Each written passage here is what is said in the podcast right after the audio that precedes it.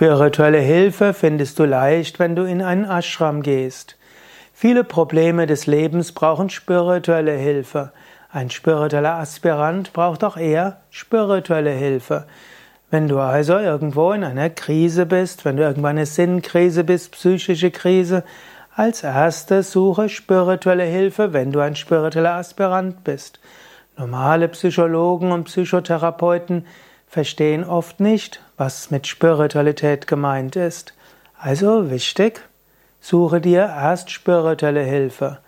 Und wenn du keine spirituelle Hilfe bekommen kannst oder die spirituelle Hilfe nicht funktioniert, wird dich ein guter spiritueller Berater zu Arzt oder auch Psychotherapeut, Psychiater schicken.